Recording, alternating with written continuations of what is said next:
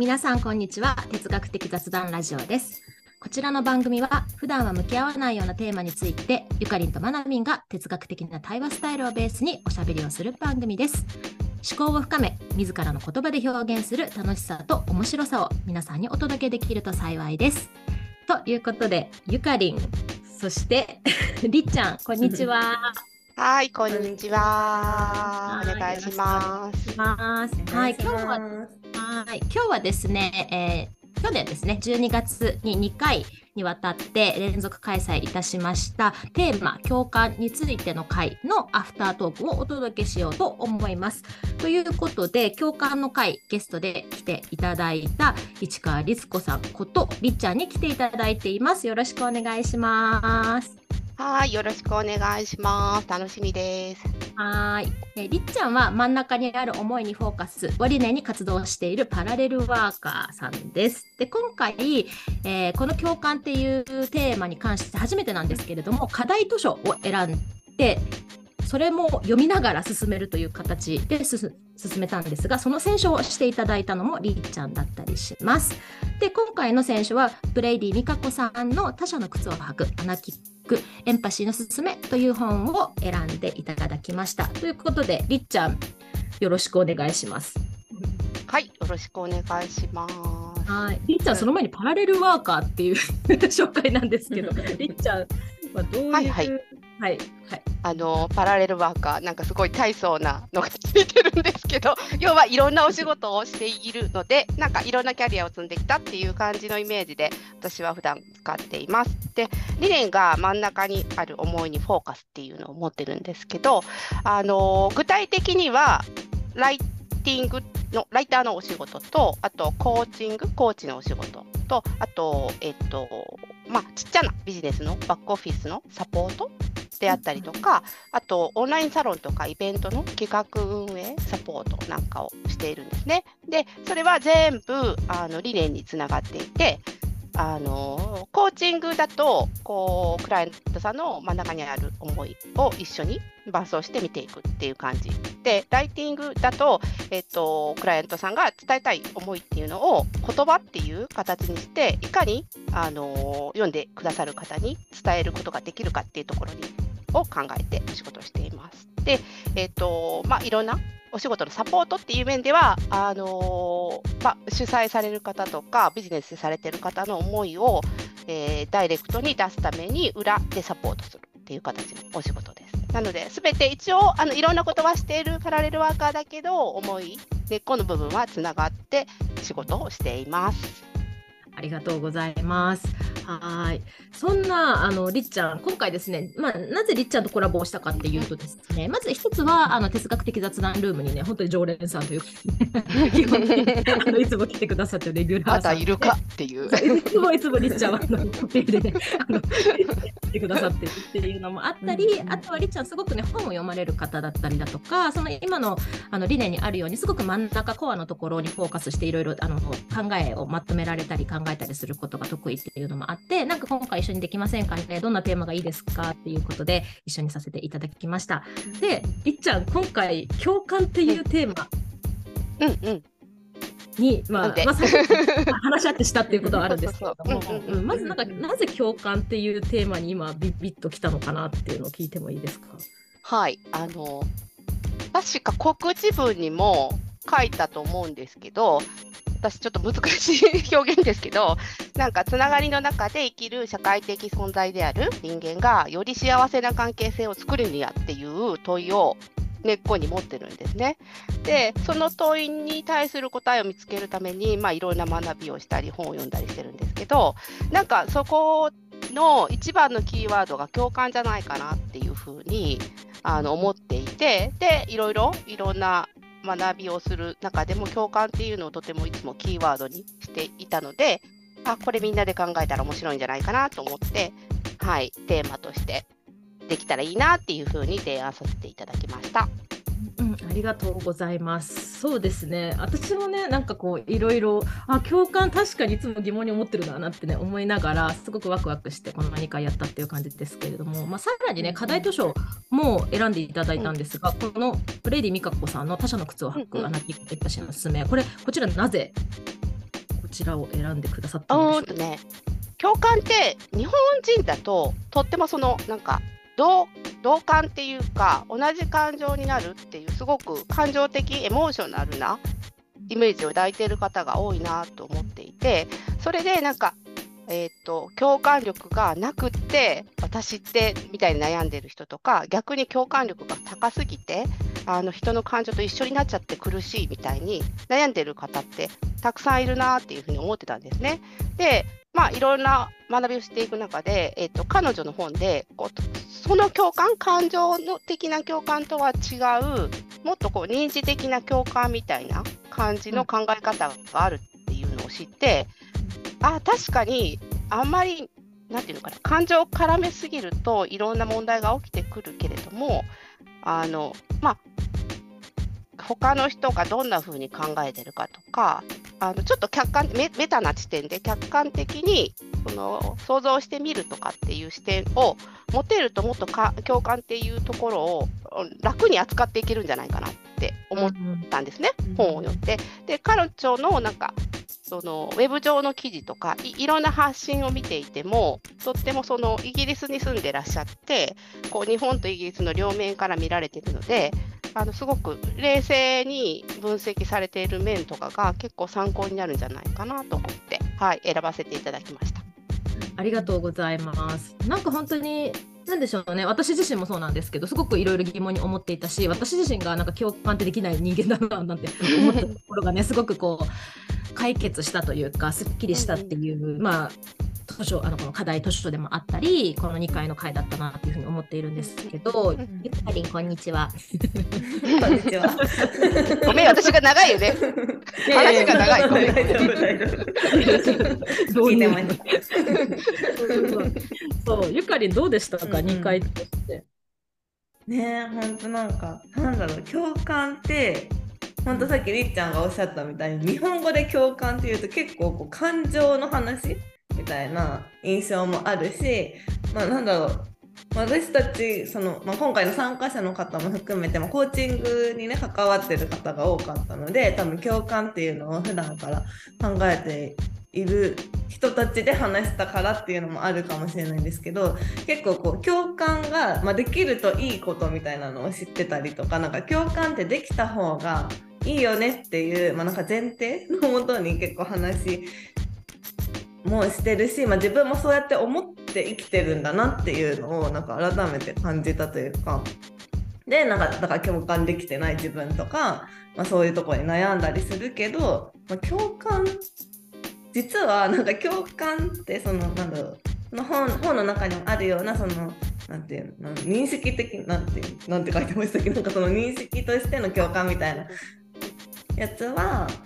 意外となんかもう実はできてるのかもって思ったりとかなんかこう共感になんか絡まっていろんなことがなんかこう全部共感として自分の中で認識してたんだなっていうのがなんかよく分かったなって思います一番の感想は。うんうんうん、なんかね、なんか共感っていうなんか一個にギュッとまとめちゃいすぎてて なんか、ややこしくなってたのかなっていうのも思ったり。なんでしょうね。なんかこの共感っていうものの質感とか湿度っていうんですかね。なんかそういったものがもうちょっとカラッとしたものもあるというか なんか、ね、そういう印象も受けたりだとかできてよかったなっていうふうに私自身は思ったり。あとなんか共感ってこうすごい一方的にな共感するっていうイメージが私は思ってたと思うんだけど、まあ、対話の中で共感って双方向だよねって。まあ、一方的にするっていうことだけじゃないよねっていうことが分かったっていうところですっきりしたりとか、まあ、そういうのは私はすごく、うん、印象に残ったなと思いますけど。りっちゃんはどうですか？今回の回で。ここ印象に残ったなっていうのはありますか？えっとねえいろいろ印象に残ったんですけど2回目の最初にマナビンが猫は共感してるのかっていう問いを出してくれて 意外とそこがすごいあの印象に残っていてそれはなぜかというと猫ってあのすごく寄り添ってくれる時とこういや嫌だっていうなんていうの拒絶する時がはっきりしてるんだけどでもなんか癒される存在であるっっていうところにその何て言うのかな変に情が絡んでいないけれども寄り添ってほしいというか例えばすごく悲しみとか苦しみとかネガティブな感情を持ってる時にあの共感してほしいけれどもそんな同じ気持ちなんか分かるわけないよねっていう思いってどっかに持ってると思うんですよね。でそこをなんかあんまりにもこう感情で一緒になろうとされると逆に嫌だみたいな拒否反応が出ちゃうみたいなところがあるんだけどその猫の寄り添いっていうのがちょうどいいのかもしれないっていうところが なんだろうすごくあのなんか参考になるって思って案外そこが私の中では印象に残っています。そうなんですよね。なんか猫って何でしょうね。ちょっとなんだろう。こう人間がすごいちょっとちょっと悲しいなって思いがあったらスルスルスルって寄ってきてくれるんだけど、まあそれとは別にお腹が空いたらお腹空いたみたいな感じで、うん、てきたりとかするじゃないですか。うん、それなんかそれをまあ置いといてみたいな感じで。なんかあの感じっていいなって私はこのなんだろうな。2回の読書の間の2週間うんあの対話の間2週間空いたじゃないですか。あの間にね、見ていて、これ、この感じ 素敵だなってちょっとね、思ったエピソードだったので、問いを出させていただいたっていうところがありましたね。うんうんうん猫来たって思ったもん。感想でも猫ぐらいがいい塩梅なのではみたいな。言ってる方がいらっしゃったりして、面白かったなっていう感じですけど、かりは他にここ印象に残ったっていうのはありますか、うん。そうですね。なんかこの本ではその共感他者に共感するっていうことをその他者の靴を履くっていう表現で書かれていてなんかなんだろう分かりやすいなって思ったんですけどその本でね。でにその本を読んだ後の2回目のこの雑談の時にでもなんか自分の靴の履き心地を知らないと他人の靴を履いてもなんかこう分かんないよねっていう話が出ていてあ確かにっていう。なんか共感っていうとすごいこう自分あ、まあ、自分が共感するってなると自分のことより相手と同じ、まあ、なんだろう感えとか、まあ、感情になる相手を理解するっていうことにすごい重きを置いて考えちゃうけどなんかまず自分のこと分かってないと確かに共感ってできないなっていうなんか当たり前だけどなんかこう忘れがちなことに戻れたというか気づけたっていうのが私の中ですごいなんかハッとした、うん、あのお話でした。そうですね。うんうんうん。人には履ける靴と履けるタイミングがある。私も太字でここに書いてますけど。そうなんか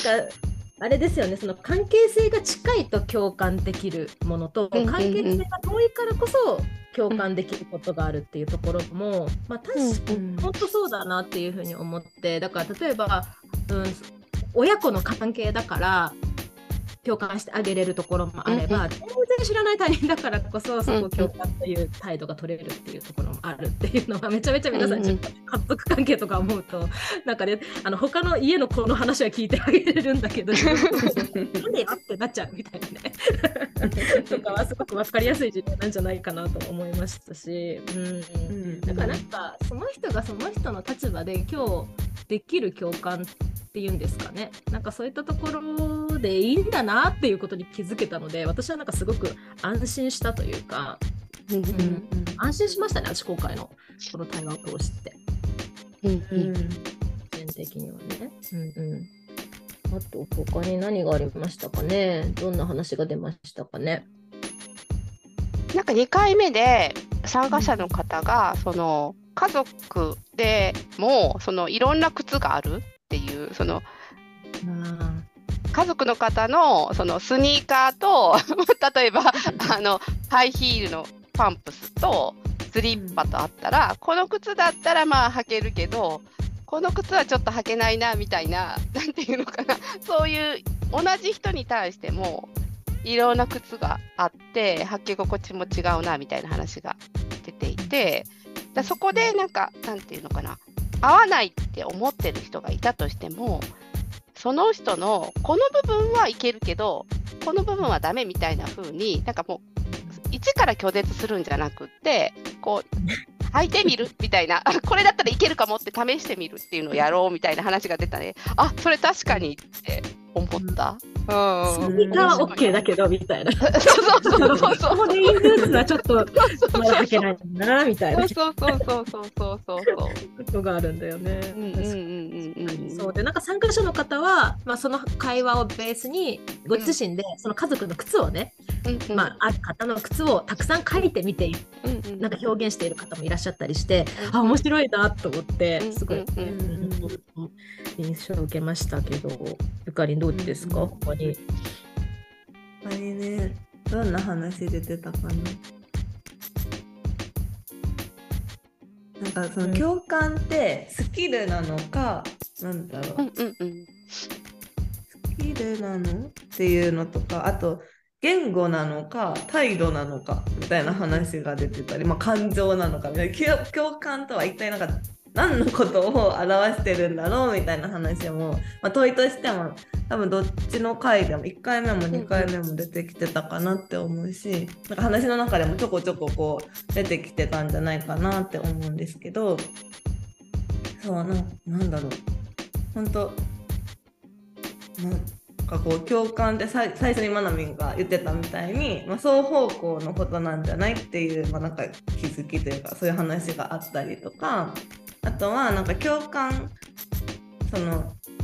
共感って本当にただ感じてるだけ？あの相手がこういう風に考えてるんだなとかあこうやって感じてるんだなって思ってるだけでもまあなんかある意味共感できてるといえばできてるんだけどでも感じてるだけで相手には伝わらないからやっぱり言葉にしたり、まあ、態度に表したりしないとなんか共感してるとは言えないんじゃない？みたいな話があってなんかそれも結構印象に残っててその共感力みたいな、まあ、その力みたいな感じで言われることもあるけどその力って結局なんだろうその想像力プラス表現力みたいなことなのかなって思ったり。うん、うん。そうだよね。なんかこうイメージしてみるっていうところで共感って割とこう扱われている気がしていてだからこそ何、うん、ていうのこう勝手に なんだろうな自分のこととか相手のことをイメージされちゃってっていう共感に聞こえちゃったりするけどなんかこう共感にはまたレベルがあったりしてこうな相手が何をしてほしいかっていうところをイメージする力っていうもっと上の階層があるっていうことに気づけたっていうの。でそこからまたその上なのかちょっとわからないですが間なのかわからないけれどなんかそれを態度っていうところに示すっていうあだからまあそれも含めてできるところとできないところがあると思うしっていうのが、まあ、なんかその階層が分かったっていうのは私は個人的にはすごくこうすっきりしたとこだったなと思ったり。うん、しますね。うんうん。まあ、いろんな階層があるって知るっていうことってとっても大切でなんかこの共感ってこういうことだよねっていう思い込みから外れれないとなんかずっと苦しい人は苦しいしなんか、うん、あの なんていうのかなさっき今スキルの話が出たけどよく広報とかマーケティングに利用するみたいな話があったりする。だからそういう使い方ばっかりしちゃってる人もいるなみたいなのもあって なんかまあいろんな階層がある中でなんか自分なりの共感の定義みたいなのを持った上で何て言うのかな。えっと、うまく扱えられ扱えれるようになるといいなっていうのはすごく思うかな。うん、うん、うん。うん。そうですよね。確かにね。うん、そうですね。うん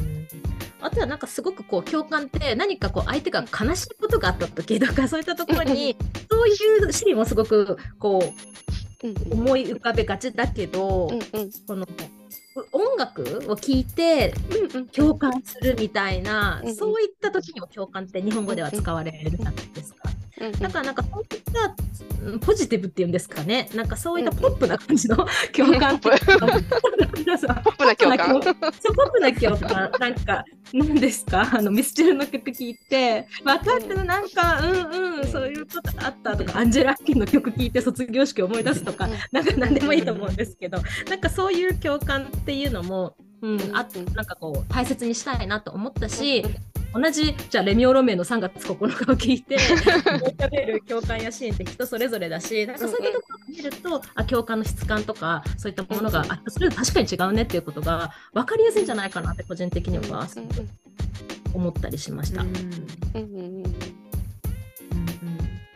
なんか自然に感じる共感と意識する意識して感情を感じる共感みたいなのがあってなんかこう共感が難しいっていう方はなんかその相手の感情をの正解を探さねばならないみたいな思い込みがある方もいるんじゃないかなっていうふうに思ったんですうんよね。で別にあのやっぱり感情って自分にしかわからないものだからせ正解って分かんない。絶対分かんないんですよね。相手の感情の正解って。だからそこはなんかもう手放した方がいい。その寄り添って分かってあげたいって思うだけでいいのかなっていう。分からねばならないとか、そそこになんかこうなんか中なんていうのかな。思い込んじゃうと苦しいなっていうのが思うからなんかもっとうん。うまくあのよ寄り添う想像してみるプラス寄り添うぐらいの感じでうん共感を使えると、まあ、そういうなんていうのかな扱い方ができるといいのかなって思ったりもしますね。うんうんうんうんやっぱ 猫ですね。猫ですね。猫ですね。うん確かに。こ こういう時犬が出てこないよね。犬が出てこないよね。こういう時は。確かに確かに。そうですね。あれえ皆さん逆にこのまま2回の回が終わってから、なんか他に考えました、考えたこととかこういうことあったよとかありますか？さらに思考を深めたよとか。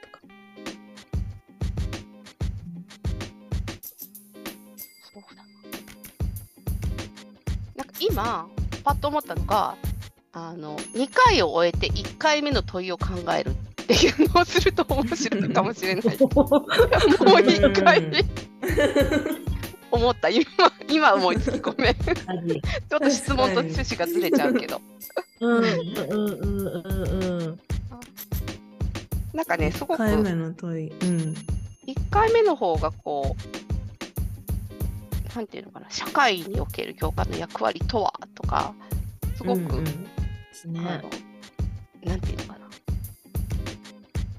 肩に力が入った動画が多いっていうか 変な表現だけど。みんなのなんですか？みんなの知りたいっていうかなんていうんですかね。そうそう気合がねそうそうそう。ですね。確かに。だから1回目結構そんな感じでみんなの気合？なんかうそうそう知りたいっていうのがあってでも話していったらなんかいいんじゃない？っていう。のが分かってきてちょっとだいぶ緩いなっていう回だったけど確かに確かに。そうそう。問いの違いを深掘るっていうのも面白い。な確かにそうですね。なんか2回目の問い可愛いもん、うん。うん。なんか力入ってるでしょ？一回。の問いって確かに。本当ですね、うん較ねこの感情とこの感情の比こう比較してみたいな感じとかね、うんうんうん。そういうのが多かった気がするけど。だからそうですね。うんうんうんうん。そういうところを考えていくと結構なんかやっぱり話してるうちに対話してるうちに結構いろんなものが分解されていっていろんな方のこう思考があこういうふうに考えてるんだっていうのが入ってくるのでやっぱり広がる、そこがやっぱり哲学的雑談の面白いところだなっていうのは改めて感じたから、まあ、今回2回やって本当になんかこの変化が面白い。だから対話をすればするほど深まるんだなっていうのはすごく思ったところではあります。うん。うん。うん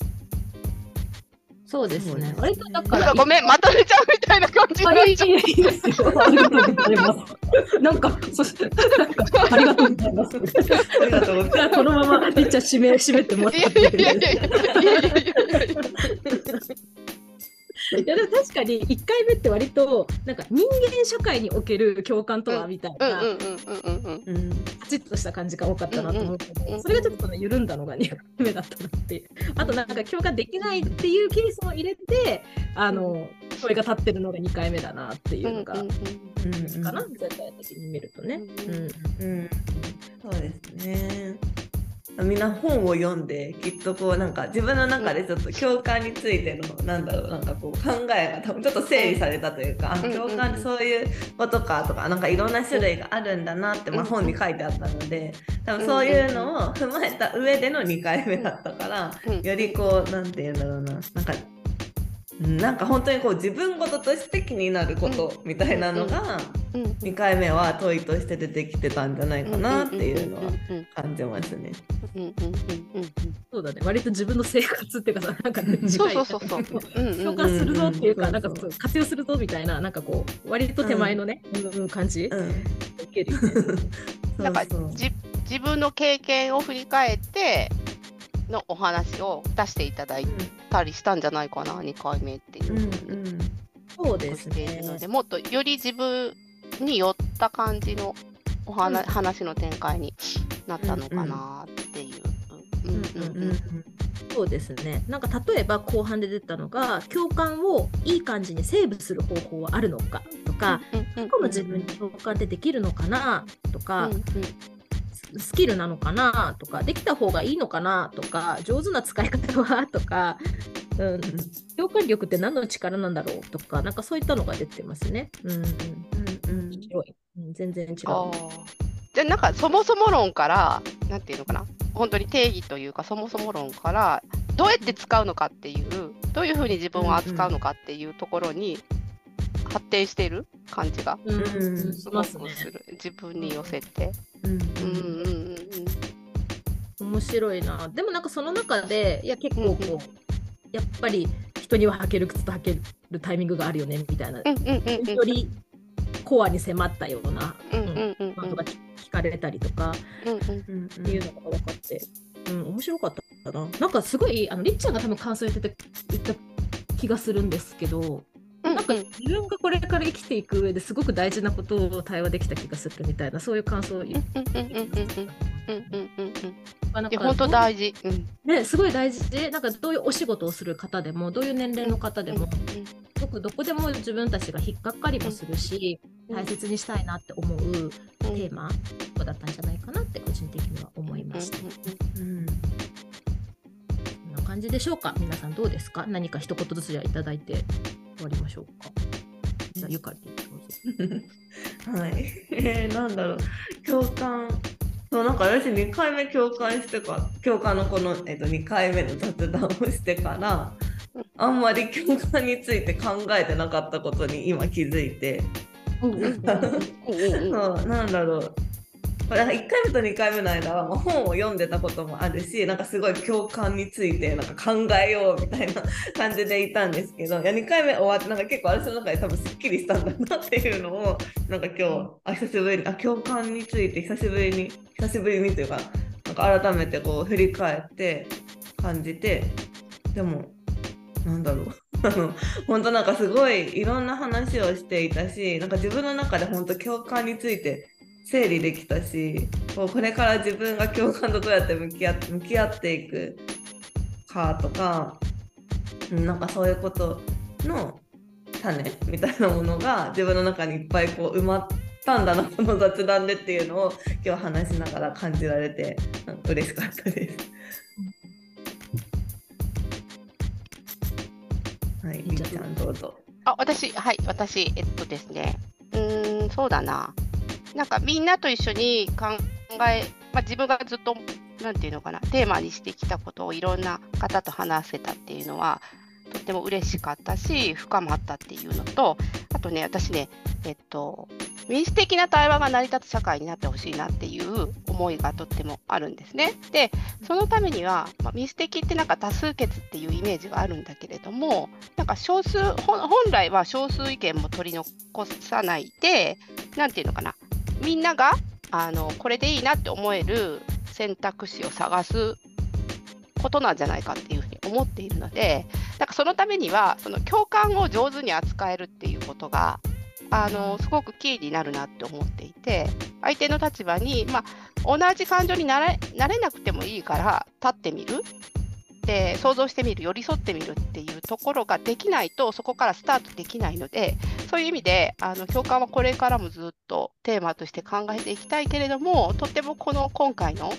あの哲学的雑談ルームで皆さんとお話しできたことはなんかあの私の中であのとってもなんていうのかな大事なあのものとしてずっと残っていくんじゃないかなって思ったのでこういう機会を与えていただいて、はい、一緒に、はい、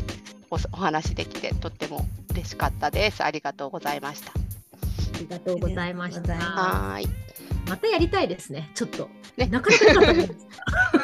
かなかなかの回だったんじゃないかなというふうに思うので、またあのりっちゃんに選手をしていただいたり、うんテーマねとかね、参加していただいて、うんうんうん、みんなでなんか考えていきたいなっていうふうに思いました。ありがとうございました。はい、ありがとうございます。りっちゃんありがとうございます。ありがとうございます。はい、お願いします。す。あまなみの感想は？私？私はまたやりたいなって。うんすいません。こういうことを、そうそう、はいこういうことをね、みんなでやりたいなってまた。うんうんうんうんうん。はいはい、そうですね。この2回シリーズすごい良かったですよね。本当間に課題図書があって、なんかそれぞれに深めた上でもう一度同じメンバーで哲学をするっていうのは初めてだったんですけど、いや本当なんか良かったなって。